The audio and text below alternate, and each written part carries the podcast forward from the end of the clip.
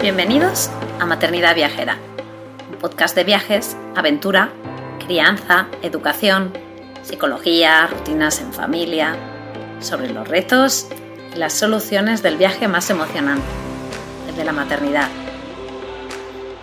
Si este programa te inspira, si te da ideas de viaje, te anima a vivir nuevas aventuras, te reta a salir de tu zona de confort, si te ayuda a mejorar tu paz maternidad en general tu vida o si simplemente te alegra un poquito tus días, te animo a apoyarnos formando parte de nuestra membresía anual.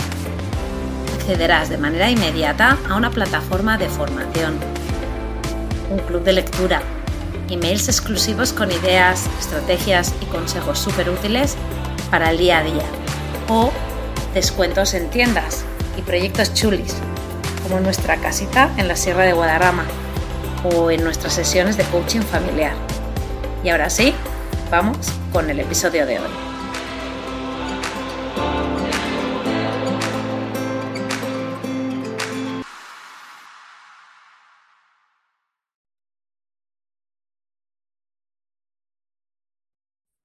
Hola, hola, bienvenidas a otro episodio de Maternidad Viajera.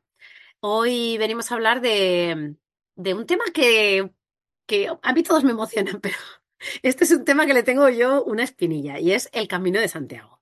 Eh, os explico que Rebeca Sebastián, pues tenemos una entrevista con ella en la temporada 3. Os recomiendo que vayáis allí atrás, que, que es muy chuli la conversación que tenemos con ella.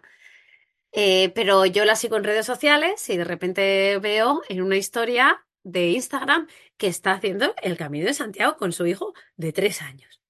Y digo, y digo, ¿qué? Y ahí en ese momento le mandé un mensaje y le dije, Rebeca, esto lo tenemos que contar en un podcast, porque aparte de mm, que a mí el Camino de Santiago con niños siempre me ha llamado la atención, lo tengo en la cabeza como para hacerlo en un futuro, pero nunca se me da la, la situación porque eso, lo de vivir fuera, pues al final eh, se te quedan los meses cortos, ¿no? De visita.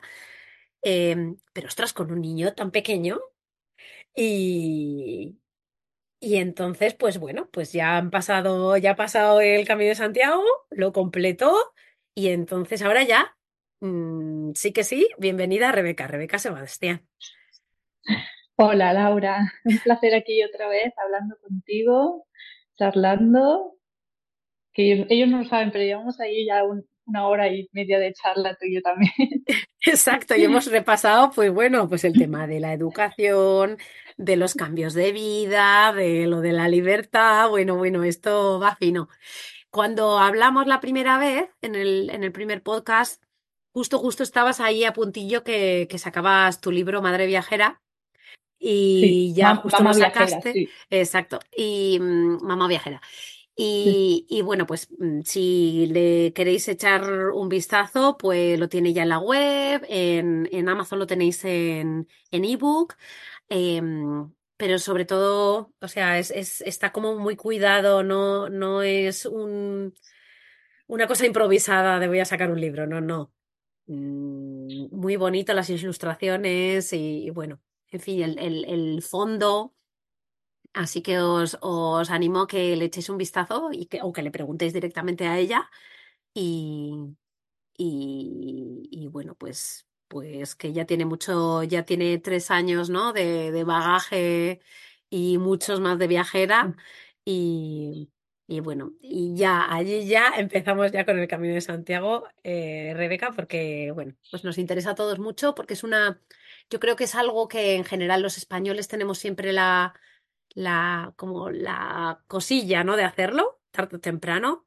Quizás al ser un tema de senderismo, de mucho caminar, eh, nos, nos, quizá nos, nos esperamos o esperamos que esperar un poco a que sean más mayorcitos, ¿no? Los niños a que puedan llevar sus cosas, incluso esperar a la adolescencia, ¿no? Para, para que ya sean totalmente autónomos. Pero de pequeñitos, pues no. Entonces, lo primero, te pregunto, ¿por qué? O sea, eh, ¿cómo se te vino a la cabeza, ¿no? Hacerlo con Einar. Pues ah, porque a, mí me gusta mucho, o sea, ir de mochilera a la aventura sin tener nada organizado y, y hacía casi un año que había estado en Túnez también, pues así, yendo de mochilera y me apetecía mucho salir y, y como, o sea, no, no me venía bien de dinero, digo, a ver, tiene que haber algo cerca que también sea una aventura y lo tenga cerquita porque no hace falta irse tampoco tan lejos.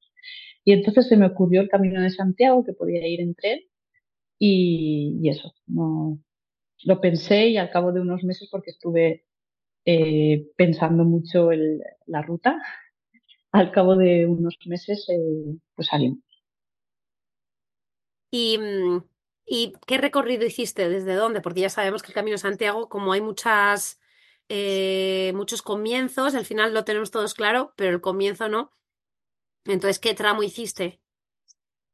Pues hice, yo quería hacer como uno más, eh, que estuviese menos eh, masificado, pero al final lo valoré y terminé haciendo el de Sarria Santiago, que es como el más típico, como el más turístico, ¿no? Donde hay muchísima gente. Eh, y, el motivo fue porque eh, ese justo tramo, como hay tanta gente eh, que va por allí, hay mucho más, muchas opciones de alojamiento durante el camino, por lo que si tú no terminas de hacer X kilómetros, te puedes quedar por el medio. Sin embargo, hay en otros caminos, pues tienes que hacer los 25 kilómetros porque sabes que hasta allí no hay, no hay alojamiento. Y cuando llegas, si, si no hay espacio, pues tienes que seguir haciendo kilómetros. Entonces, valoré Sarria Santiago porque es mucho más eh, fácil para hacerlo con un niño pequeño y, y tener imprevistos de este tipo, de me voy a quedar antes y poder acortar el camino o dividirlo mejor. Sí, sí, sí. Sí. Em, ¿cuántos kilómetros son eso? Eh, pues depende de dónde lo mires, pero en la, en la Compostela pone que son 115 kilómetros.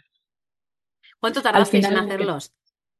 10 días. Diez días. De normal, las, la gente suele tardar 5. Se hace 5 etapas y, y ya está, unos 25 30 kilómetros al día. Pero nosotros eh, pues lo, lo alargamos, hicimos 10. También miré la inclinación por si había días que era más de subida eh, para hacer menos kilómetros. Y bueno, estuve ahí calculando y calculando y lo difícil fue pues eso, el, decir, vale, eh, ¿dónde paro? ¿Dónde paro? ¿Dónde hago la, la noche cada día para que no sea muy duro y, y teniendo en cuenta la inclinación que íbamos a hacer y que allí tampoco hay mucha, pero sí que hay algunos tramos que, que al final el tiempo como que se alarga más, ¿no? Piensas que en una hora vas a llegar y al final se hacen tres horas. ¿Lo fuiste organizando a medida que iban pasando los días y viendo cómo también Ina respondía? ¿O lo planeaste o hicisteis, hiciste como un poco una visión general antes y luego ya allí fuiste improvisando o haciendo cambios? Pues eh, tuve que, tuve que, o sea, que yo ya te digo que a mí no me gusta organizar, pero sí que, sí que tuve que organizar por el tema de que nosotros queríamos ir a los albergues municipales y no está en todos los, en todos los lugares. Entonces tenía que calcular más o menos eh, según los albergues municipales donde nos podíamos quedar. Y al final pues salieron estas localidades y, y, y al final del, del, camino no cambia ninguna. O sea, hicimos tal cual eh, lo había eh, previsto. Entiendo que los públicos son más baratos. Pues mmm, no te creas porque los públicos ahora cuestan 10 euros, pero los privados eh, te cuestan 12, 13, que tampoco se va mucho. Y, cambia también mucho el, el servicio. ¿no? Por ejemplo, los, los albergues públicos te dan una sábana de, de papel, ¿vale? Que luego se tira a la basura. Los albergues públicos no tienen, o sea, tienen una cocina enorme con muchísimos armarios, pero ni una olla, ni un cubierto, ni un vaso, nada. No puedes cocinar. Y sin embargo, por dos o tres euros en los y, y, hay otra cosa también importante, en los albergues públicos nadie se queda por la noche. estáis, o sea, hay albergues que hay mucha gente, pero hay albergues que a lo mejor te quedas tú solo en el albergue, ahí en medio del pueblo o, o en medio de la nada, ni siquiera pueblo. Entonces, pues em, también hay que valorar eso porque pues hay gente que no le gusta quedarse sola en, en, un albergue y que sepa que no hay nadie en la puerta.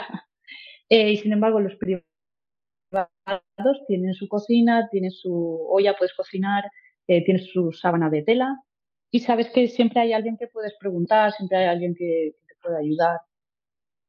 Entonces, pues cambia la experiencia, ¿no? Por dos o tres euros. Sin embargo, nosotros, bueno, yo elegí hacer el, el albergue municipal porque dije, esto es lo, lo más auténtico, ¿no? Es, es, es por, por pura idea mía más que por lo práctico. ¿En qué época del año fuiste? Fui en octubre, la segunda quincena de octubre. En octubre suele haber lluvia. Eh, nos, justo la semana, justo dos días antes estaba haciendo como 30 grados, hacía mucha calor. Nosotros cuando fuimos hacía mucha lluvia, eh, mucho viento y, fue muy difícil. Después, dos semanas después, otra amiga mía lo hizo y volvió el calor. Así que bueno, no se puede predecir porque a veces en octubre no se puede ir porque llueve mucho y tal, pero no tiene por qué. Puedes también pillar buen tiempo y, y es una buena fecha porque no, no está tan masificado y siempre hay plazas en los albergues, eh, tanto privados como municipales. Y, y si tú tuvieras que recomendar, o sea, ya has comentado un poco, ¿no? El tema, ¿qué, qué pasará en verano? ¿Tú, ¿Tú lo sabes así?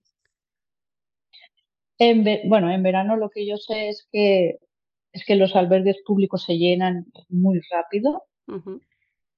Y si, y si vas más lento, pues, pues quizás es más, es más difícil eh, encontrar una plaza, una cama. Pero como ya te digo que Sarria, Santiago está lleno de alojamientos privados, eh, de hostales, habitaciones privadas también. Entonces, mmm, no creo que, bueno, la gente suele reservar. Yo sé que la gente suele reservar en verano antes de llegar al, al siguiente pueblo para, para asegurarse la, el alojamiento. Supongo que, que, eso será lo que hace todo el mundo porque al final tienes que ir, si no es aquí, tienes que ir a otro lugar y, y después de todo el cansancio pues no te apetece estar buscando un lugar donde quedarte. Supongo que, que todo el mundo en verano sí que reserva. Luego te voy a preguntar una cosa que es el tema de la mochila, del equipaje. ¿Vale? Yo sé, conozco a gente que lo hace por correo, por correos, perdón, que manda, va mandando su mochila de como si normalmente lo tienes ya eh, como establecido, ¿no? ¿Dónde vas a dormir? Como que se va dejando y te lo recogen y por un muy poco dinero, además me lo miré, por muy poco dinero te lo van mandando y así no tienes que llevar la mochila eh, encima. ¿Tú la llevaste? ¿No la llevaste? Eh, bueno, eso, eso los, los gallegos dicen que, que, usar ese servicio es de poco peregrino, ¿no? Pero yo sí, yo utilicé ese servicio porque no me veía con Einar eh, cargando con mi hijo de tres años y más todo el equipaje. Entonces sí que llevaba una mochila más pequeña y aunque llevaba ahí bastante, llevaba comida, chubasqueros, paraguas, eh, todo lo que necesitaba eh, para el día y chaquetas, eh, sí que llevaba una maleta pequeña y esa se encargaba eh, un transportista de, llevarlo al próximo alojamiento. Y, el precio eran cuatro euros. Cuatro euros cada vez que lo ponías en un sobre, los cuatro euros, lo dejabas en la mochila, en el alojamiento y ellos venían y, lo llevaban al siguiente. Y ya estaba acordado, ¿no? Ya se sabe que te la han dejado allí y al día siguiente irían a recogerlo al mismo sitio.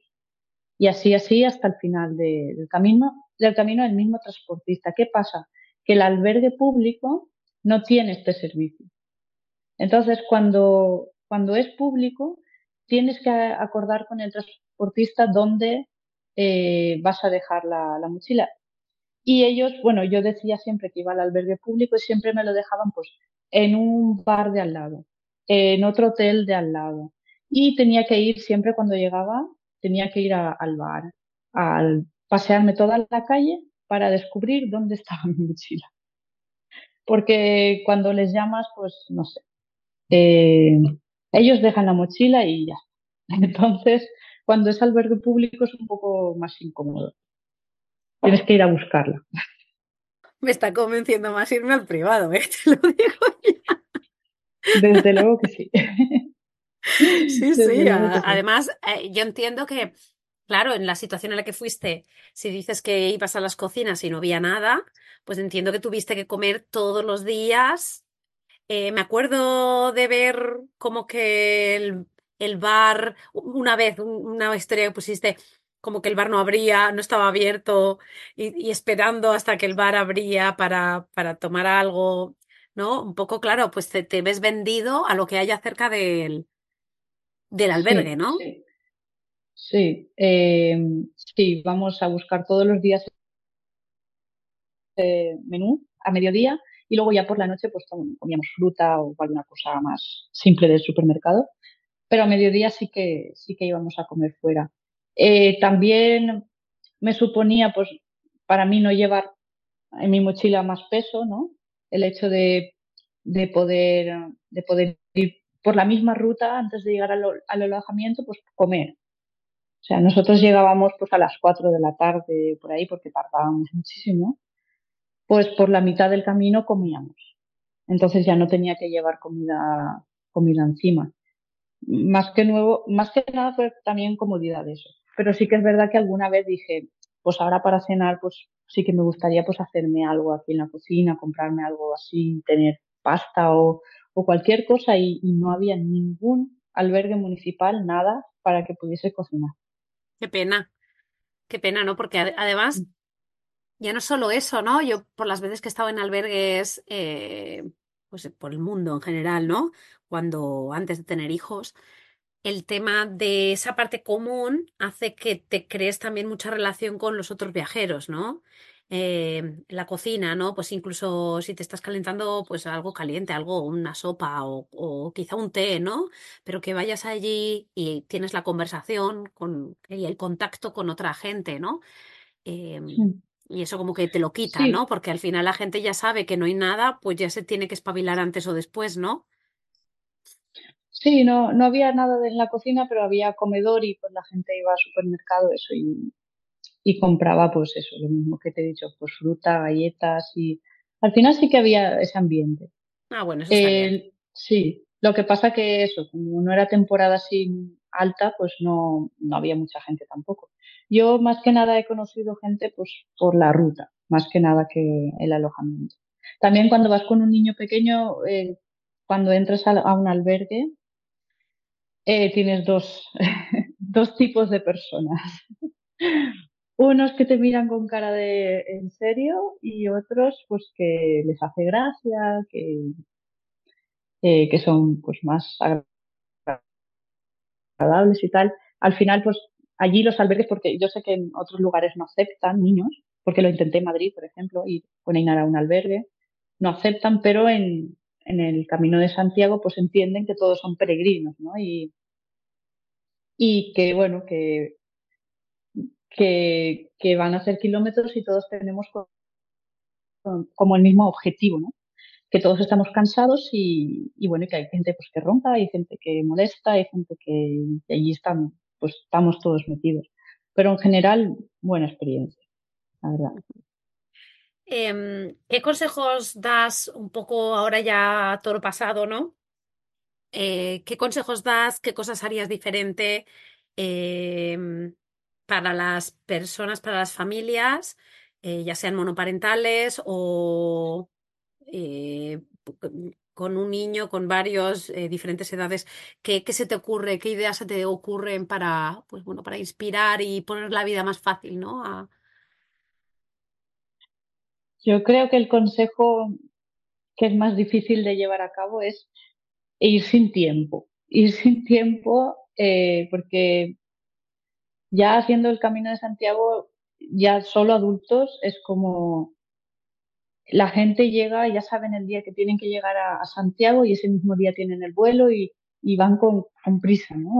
con la prisa en el culo de tengo que hacer estos kilómetros porque ya al final el camino de Santiago te sirve como desconexión, pero cuando no haces, cuando te tomas el camino así, no hay ninguna desconexión porque vas con la prisa, con el mismo movimiento de rapidez que, vas en tu día a día, ¿no? Y al final el camino en teoría es el tiempo, ¿no? Y más cuando vas con un niño es casi como obligatorio, ¿no? El, tomarse el tiempo y ir más despacio, sobre todo dividiendo más eh, la ruta y yo si tuviese que volverlo a hacer, a lo mejor no, no me hubiese organizado tanto los, los días de, de, tenía que llegar a Santiago también el día 10, sino que a lo mejor hubiese ido más despacio, porque había días que costaba más y me agobiaba.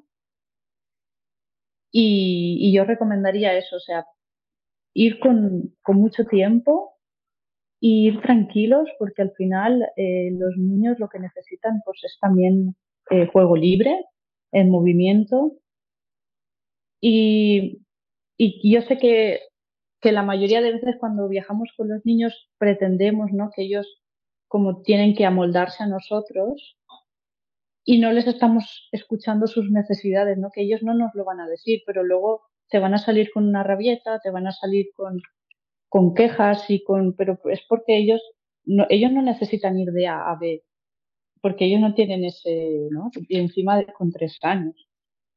Él, pues, intentar buscar la forma de, entretenerles a, través de lo que tenemos alrededor, ¿no? A través de lo que le llame la atención, los tractores, las vacas, los animales, los árboles, los túneles, de, árboles, de los robles que son preciosos. Y, y con eso, con piedras, con... Al final yo creo que es más eh, también conocerles mucho a ellos y saber qué es lo que más les llama la atención, qué es lo que necesitan, cuándo sabes que, que se van a volver un poco irritables porque ya te estás, ya les, estás exigiendo demasiado. Yo creo que es un poco como equilibrar, ¿no? Equilibrarse y decir qué es lo que necesita eh, mi hijo, qué es lo que necesito yo y jugar un poco con eso, ¿no? Pues si ahora hay, yo quiero seguir, pero él necesita pararse a ver esa piedra, pues, pues nos paramos un rato, no pasa nada, dejemos que mire la piedra, dejemos que esté ahí y, seguir pues eso, con el tiempo, que es lo para mí el consejo que, que daría, que es lo que más necesitan ellos.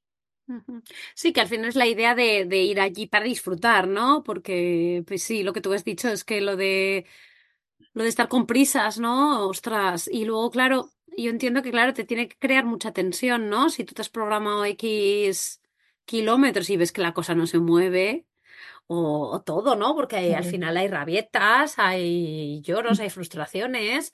Estamos hablando de niños, ¿no? Tienen maneras de expresarse y, y, y, no podemos estar encima enfadados, ¿no? Que nos cree esa frustración, salimos de la, de la rutina esta, ¿no? Que nos tiene atrapados de la prisa y vamos ahí al Camino de Santiago a hacer prisas dobles, ¿no? Y sí, sí, tiene totalmente el sentido. Me ha gustado mucho lo que acabas de decir de lo del punto A al punto B, porque eso lo hablábamos mucho en el tema de lo del senderismo, el montañismo y tal, ¿no? Que al final eh, los adultos somos los que nos proponemos llegar a la cima, hacer un recorrido de X kilómetros y al final el niño eh, ese objetivo no lo ve, o sea, al final es una cosa de mayores.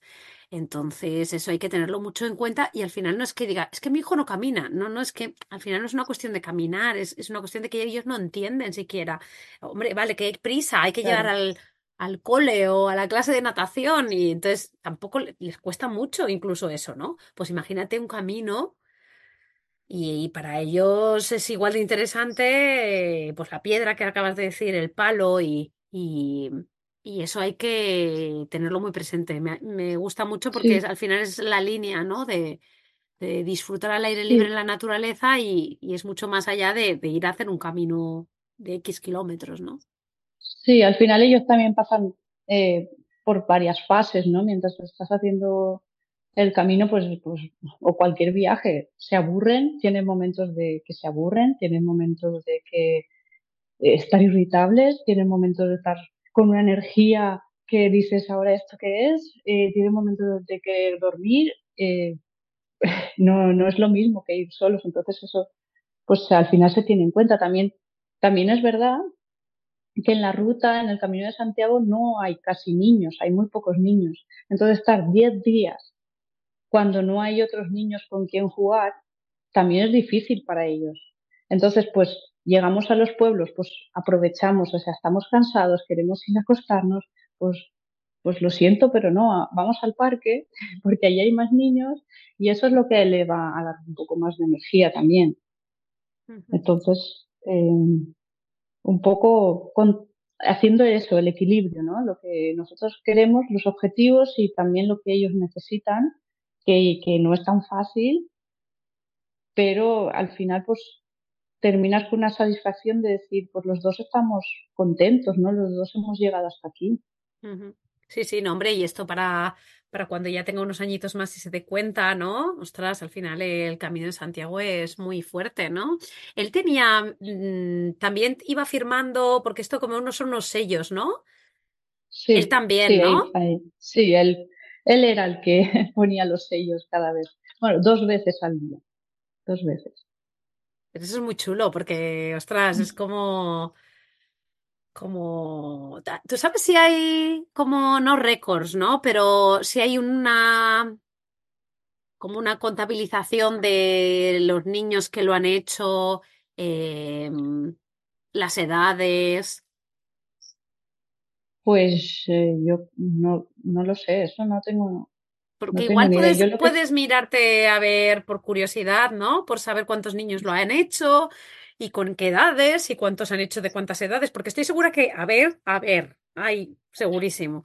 Pero me hace curiosidad, cuando hace unos episodios em, eh, saqué una entrevista hablando de montañismo con la familia de Exploran Rincones. Y ellos estuvieron en Himalaya este verano y entonces me decían cómo ellos habían sido los más jóvenes en llegar al punto donde llegaron eh, ellos este año, ¿no? Pero que no fue que lo buscaran, sino que el mismo guía con el que fueron, que como que tenían una contabilización del tema y que lo buscó y que vio pues que con esas edades eran los primeros que habían llegado a ese punto, ¿no? No arriba de todo, ni, no es de eso, ¿no?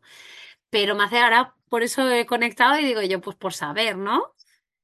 Yo sé que los 10 días que estuvimos allí nos cruzamos con, um, con tres niños, los 10 días.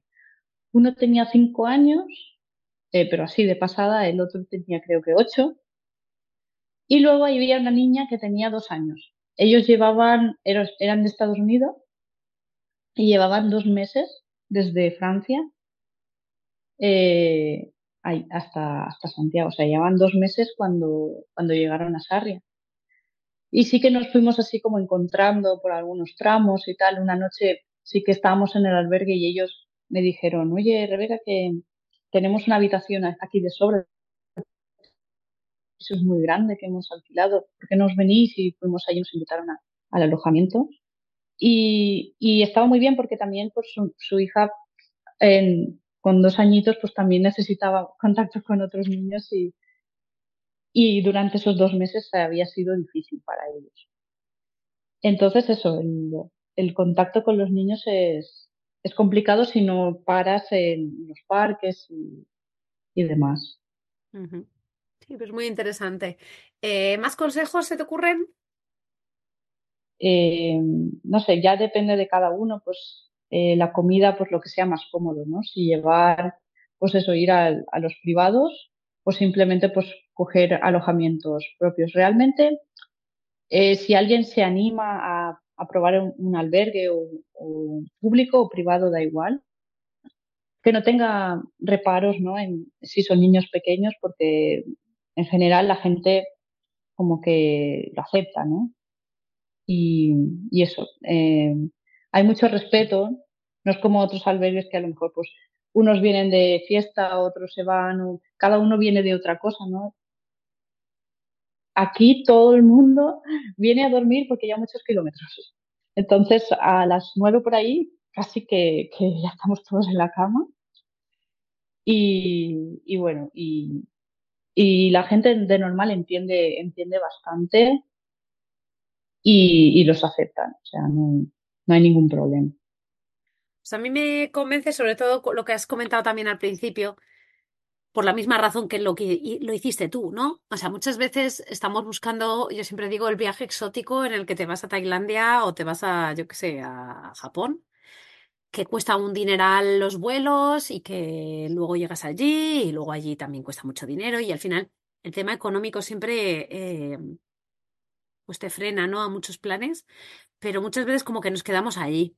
Y al final, si lo que buscamos es aventura, que es lo que nosotros siempre estamos, ¿no? Pues eh, hay que buscar aventura cada día, ¿no? No, no puedes relegar la aventura o ese momento de emoción, de viaje a los 15 días que tengas de vacaciones o a los que seas, ¿no? A tres veces al año que voy a, pues a sitios, ¿no? Que, que son como, como más, como, no lo sé, más, más guays de decirlos, ¿no? Y más exóticos y tal.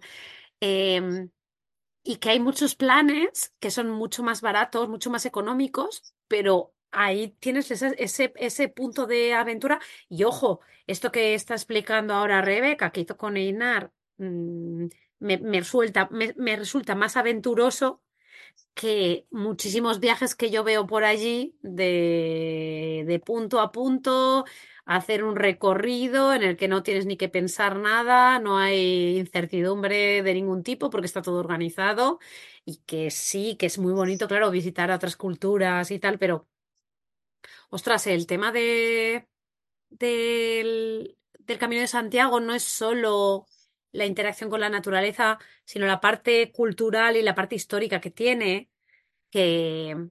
y luego la parte espiritual, ¿no? Que también eh, quizá con un niño, el niño siempre te pone como en, en, los pies sobre la tierra, ¿no? Estás como muy, muy en el ahora de, mm, de la situación, pero en la parte también espiritual, ¿no? Del estar caminando, sin hablar incluso, con gente a tu alrededor, pero sin hablar y mucho con contigo mismo. Y ostras, eso ya es la aventura también de conocerse a sí mismo, que nosotros hemos estado hablando en esta hora y media que ha dicho Rebeca que llevábamos hablando, estamos hablando de, de lo importante que es conocerse a uno mismo, ¿no? Cuanto antes mejor. Y, y como nuestra misión también, ¿no? Eh, como, como padres y madres, de que nuestros hijos se conozcan a ellos mismos y nosotros conocerles a ellos, ¿no? Y tener mucha, mucha, pues conexión. Y luego hablando de conexión, que nosotros siempre también muy en la línea, ¿no? Que al final el aire libre, el, el caminar, eh, la naturaleza te hace em, tener esos momentos con tus hijos de plena conexión, porque no hay, no hay eh, interrupciones, ¿no? No hay distracciones. Y allí es cuando surge esa conversación eh, profunda, ¿no? Que incluso con niños pequeños estamos hablando del storytelling, de, de, muchos valores, em, de, de, cosas que se quedan mucho más marcadas que, que, otro tipo de viajes que son, pues bueno, como digo, pues más grandiosos, ¿no? Eh, así que yo, vamos, a mí me, me convence y yo lo tengo mucho en la cabeza. Sí, aprendes mucho, sobre todo también a, desquitarte ideas, ¿no? Miedos que tú tienes, como por ejemplo el primer día eh, que fuimos al albergue, eh, fui a poner la sábana, entramos a la habitación, fui a poner la sábana, era todavía de día. Y Einar empezó a llorar y salió de la habitación y ya, ya dije, pues, pues o sea, ¿dónde lo he metido, no? O sea, he, traído a Einar aquí, ha visto todas estas camas, se ha asustado y ya se quiere ir porque no quiere dormir aquí. Y luego, y le pregunté, le dije, ¿pero qué pasa, Einar? Dime. Y dijo, que es de día, que no quiero dormir. Y yo ya pensando en mi cabeza que es que yo ya le estaba como creando un trauma ahí y tal. Pues me pasó lo mismo yendo por la ruta. El, creo que el primer día fue porque él eh, iba normalmente arriba en mis hombros o caminando poquito, pero sobre todo arriba en mis hombros. Y yo estaba a veces muy cansada y me paraba, ¿no? Pues la primera vez que me paro, claro, todo el mundo va pasando. Y entonces él empieza a llorar y empieza a llorar y yo dije, mira, es que, o sea, esto tiene que ser duro para él, porque estamos aquí caminando, caminando y caminando, y él dirá, oye, ¿y esto, esto qué es, no? Y le digo, Einar, a ver, ¿qué pasa? Y me dice, es que nos están adelantando todos, que estaban pasando todos los peregrinos y nosotros nos estábamos quedando atrás. Y eso es lo que a él le preocupaba y, y en mi cabeza había otras cosas. Imagínate lo de la importancia que dices tú de escuchar, ¿no? De que no es la realidad a veces la que nuestros miedos no son los suyos. Y ese es el tema que muchas veces, y esto es como muy, muy de crianza, ¿no? Que muchas veces nos quedamos con esas, eh, con esos miedos, esas preconcepciones o esas ideas que nos montamos en la cabeza y no tenemos esa conversación que te hace entender, porque tú tienes que entender a tu hijo, ¿no? Y tienes que entender y tienes que, que, romper esa, esa, la mente eh, nuestra, ¿no? Hablar con nosotros mismos en bucle y, salimos de eso pues conectando con las personas que tenemos a nuestro alrededor, ¿no? Y tan simple como tú estar allí presente con él y de preguntarle, querer conectar y de, y de querer comprender el porqué de, de, su, de su malestar. Y entonces ahí dices, ostras, y entonces ahí te, te, te como que te pones en tu sitio, ¿no? Es como dices, ostras, ahí sí. nada, me ha puesto, me ha puesto en Vuelves mi sitio. a la realidad, Sí, da, sí, te da un golpe de realidad. Mm. Luego también eh, durante, o sea, durante la ruta es súper bonito, o sea, que aun parece que dice Sarria Santiago es muy turístico, pero en realidad hay tanta gente de tantos países que vas, que vas andando, bueno, con, niños no pasas desapercibido, siempre te preguntan, ¿y qué haces aquí? Y aguanta bien, siempre te preguntan, tienen mucha curiosidad y terminas como conversando con mucha gente de, de otros países, ¿no? Y te cuentan, pues eso, cómo han llegado hasta allí, ¿no? Pues a lo mejor de Canadá o, o de Australia o de Estados Unidos o de Corea y, y, te cuentan cómo eso, por qué están haciendo el camino tal y, ves como de todo el mundo, ¿no? Al final nos juntamos allí en una misma dirección y eso también es súper emocionante, o sea, esa conexión. También yo creo que, que nuestros hijos como viendo, viendo a tantas personas caminar al, no sé, veo como una conexión muy bonita ahí. A mí me emocionó mucho eso. Sí, a mí eh, el tema de lo de los grandes recorridos a pie, que hay muchísimos en el mundo, ¿no? Eh, nosotros, por ejemplo, aquí vivimos muy cerca del Apalachan, del, de los Apalaches, ¿no? Que, que recorre, me parece que son 12 estados y, bueno, va, va desde Georgia hasta, hasta Vermont o hasta New Hampshire, no, no me acuerdo. Y entonces nosotros, como vamos mucho a la montaña, nos, nos encontramos con el, con el sendero pues muchas veces al año, ¿no? Y entonces allí te encuentras como que la gente, o sea, igual aquí por la calle te encuentras a alguien o en el supermercado y nunca te vas a decir hola, y allí encuentras, es como el, el, el no lo sé, como el colegueo del senderista, pero no ya no de un sendero de voy a subirme estos tres kilómetros arriba, no, el del largo recorrido. Entonces nosotros nos hemos puesto a hablar con muchísima gente que la ves y le preguntas y ellos están súper dispuestos a, contarte y, y, los niños aprenden un montón, porque yo los míos, o sea, mmm, han aprendido de cómo duermen, de cómo, cómo llevan la, pues el pues el camping gas un poco, eh, que, que, sí, yo me acuerdo del tema de lo de los eh, refugios, ¿no? Porque aquí no es tanto albergue, sino el refugio. Y no, ahí no duermes dentro porque te acercas ahí para dormir, pero no duermes dentro porque sanitariamente no están muy bien y muchas veces hay, hay pulgas y tal. Y entonces, ostras, es un aprendizaje y aparte la gente pues que te, que te se abre mucho, ¿no? Y te explica, pues mira, yo esto lo, lo, estoy haciendo porque me he jubilado y ves una persona sola y te imaginas que es que, pues eso, vive sola o lo que sea, ¿no? Y te dice, no, no, es que mi mujer y mis hijos están en casa, pero me jubilé y a mí me apetecía hacerlo y lo he hecho y llevo ya pues mm, tres semanas y voy a hacer tres semanas más. O sea, son historias que yo en ese sentido me... me por la razón esta, que me los encuentro muchas veces, pues veo que es muy bonito y para los niños eso es muy satisfactorio, ¿no? El, el, muy gratificante, ¿no? El ver allí, ver esas historias, otros idiomas, mucho francés, entiendo. Sí, yo creo que sí, que te abre la puerta a otras realidades, ¿no? Al final estás haciendo como un sendero, pero es mucho más que un sendero, mucho más. Es psicología, ¿no? Es psicología, sí, sí, sí, totalmente, cultura, totalmente. Luego, eh, o sea, lo del aprendizaje individual, ¿no? El, el indagar a tu interior, que eso es súper importante y no lo hacemos nunca, ¿no? Es, es muy difícil en el día a día meterte a, a autoanalizarte, ¿no? Y, y es tan importante. Sí, sí, a mí me Sí, yo convence. creo que pues sí, con un niño es, es el, el análisis es, es con él, es mutuo, es mutuo. Analizas mucho también lo que decías, ¿no? La, la relación a nivel de escucharnos más y de, y de conocernos más. Sí, sí, yo creo que te da ese parón, ¿no? Que es lo que decimos siempre y a mí me es lo que más me gusta del senderismo, ¿no?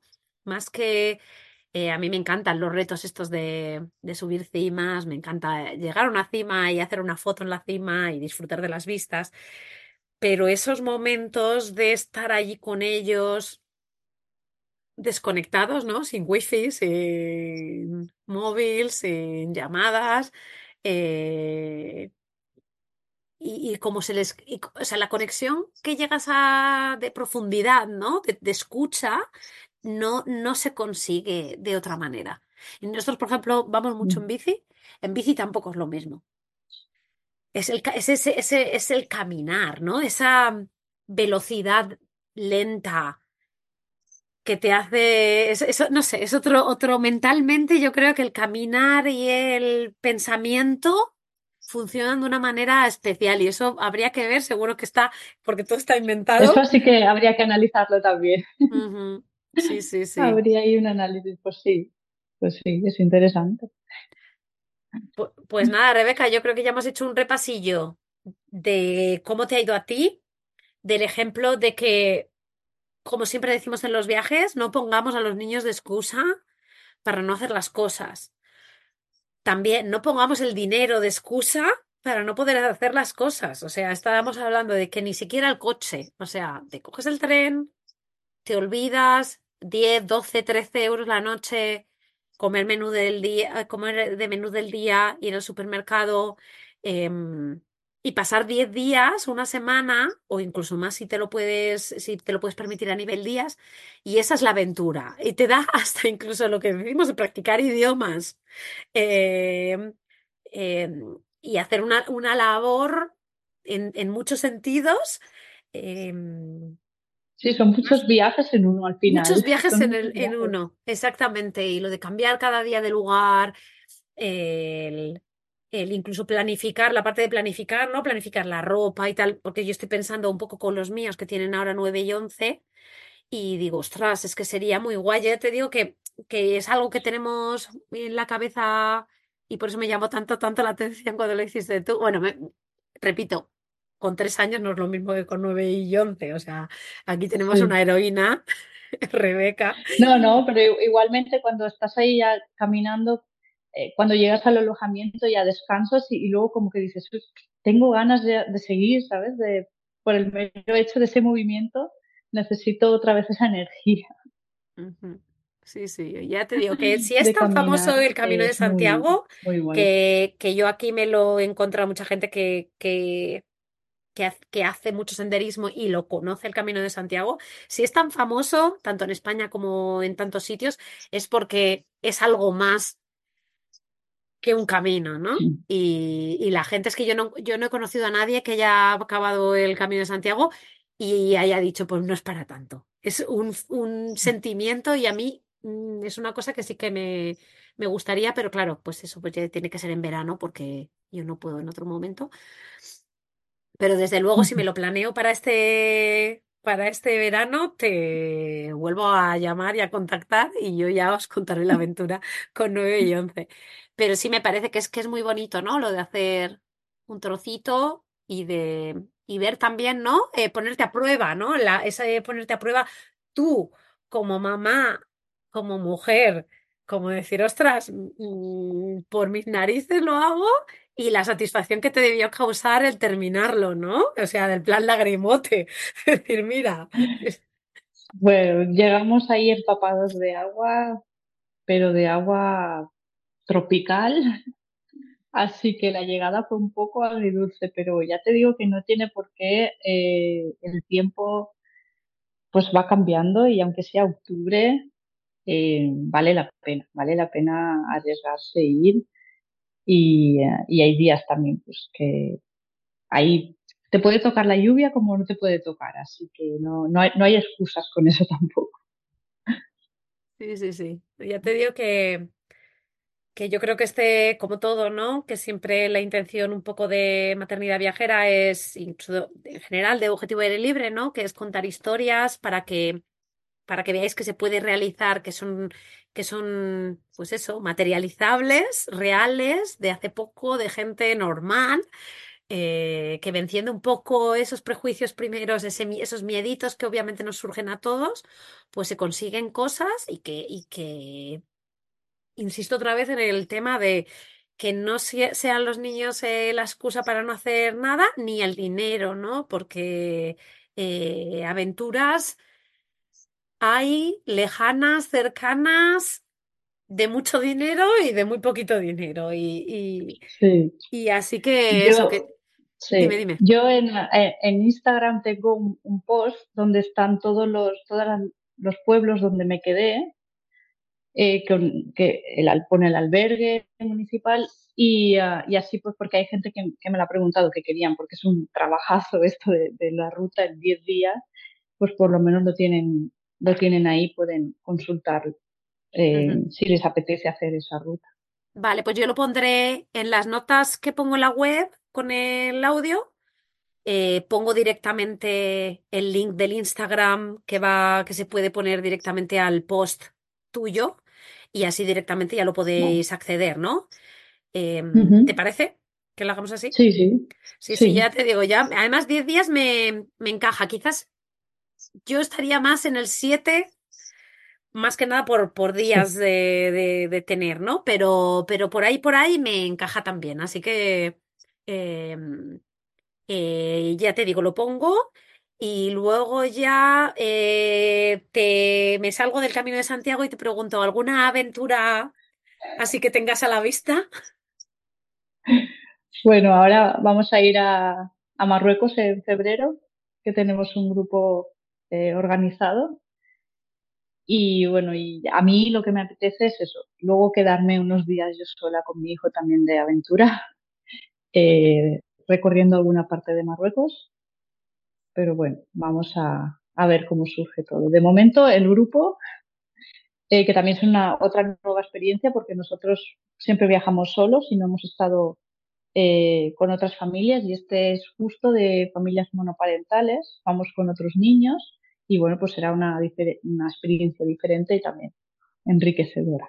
Otra cosa en la que, bueno, os puede ayudar mucho Rebeca es que si eh, tenéis ganas de hacer algún viaje, eh, contactéis con ella. Si sois familia monoparental, pues también con más, con más razón. Em, tanto para viajar con ella en futuras ocasiones como recomendaros o aconsejaros eh, de, viajes y escapadas que podáis hacer. Em, yo digo que Marruecos también, yo siempre he dicho desde la primera vez que fui hace ya pues 15 años, que me han dicho que las cosas han cambiado mucho desde entonces, pero me lo repite todo el mundo, uy, uy, uy, la cosa ha cambiado mucho. Pero yo siempre digo, cuando yo mm, llegué allí y aterricé, yo para mí fue decir, ostras, a tres pasos que estamos de España, me cachis en la mar, qué shock cultural. Otro mundo. ¿Y cómo he estado tantos años? Porque yo fui allí a los 20, espera que calcule, fue en el 20, 27, 27 años tenía yo. Y yo, y yo, estando allí, que estuvimos 15 días en pleno verano, y yo dije, ostras, ¿cómo he podido estar tanto tiempo y que he ido a visitar mm, a Media Asia, mm, a, América, y no he venido aquí, y vengo aquí y estoy recibiendo un bofetón cultural que no lo, o sea, mm, y, y luego, claro, pues también al estar tan cerca, también económicamente es mucho más ventajoso que irte a otros sitios más lejanos. O sea que es un destino que, que bueno, pues... Eh, Exactamente, y, con niños eh, que son es muy bienvenidos.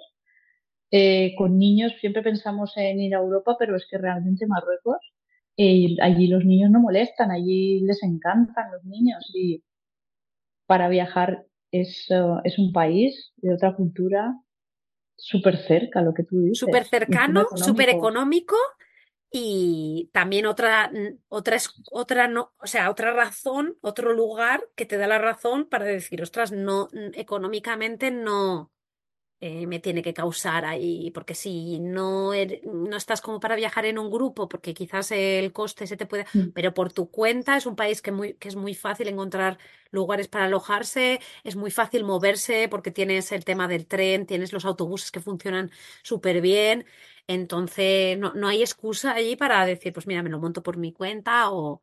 o es una, es una buena oportunidad. Es una muy mm. buena oportunidad. Bueno, pues Rebeca, muchas gracias otra vez. ha sido maravilloso porque es que no os lo vais a creer, pero es que ayer ella me dijo y le dije, pues mañana, y venga, esto que siempre se eterniza y pasan meses hasta que realmente lo ponemos si lo hubiésemos planeado, no hubiera salido así. Eso, meses. Yo cuando te dije, venga mañana, y digo, me va a decir que no, me dice, venga mañana, pues sale, así me gusta. No, no, no, fantástico, porque a mí también me viene muy bien el decir, mañana me viene bien, venga, vamos a hacerlo. Eh, así que ha sido fantástico, otra vez fantástico el volver a conectar contigo, ¿no? Desde la última entrevista.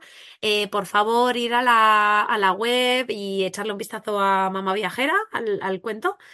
Y, mm, y, eso, el tema de viajes y tal, pues ya sabéis que es una nueva faceta un poco que en la que se está metiendo Rebeca y, bueno, pues al final, como, como decimos, en este tipo de emprendimientos, ¿no? Al final todos salen ganadores, ¿no? La valentía de, y la experiencia que tiene Rebeca, pues eh, que os podáis beneficiar también de ello, de, de, eso, ¿no? Vosotros que pues quizás no os atrevéis a lanzaros o seáis...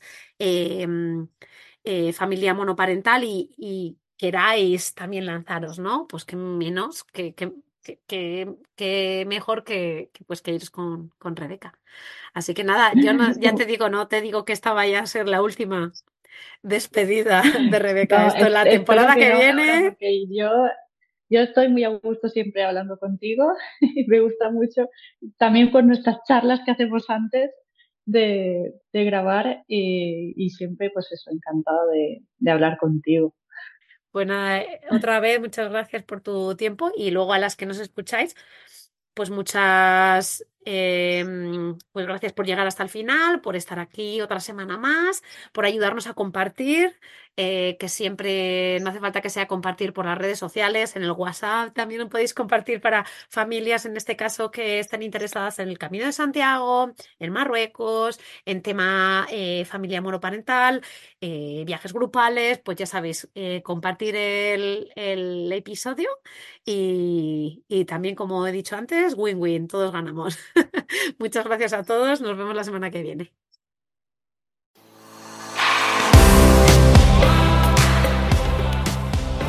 Gracias por quedarte hasta el final. Espero que te haya gustado. Te animo a compartirlo con tus amigas o amigos y apoyarnos formando parte de nuestra membresía anual. Te espero la semana que viene.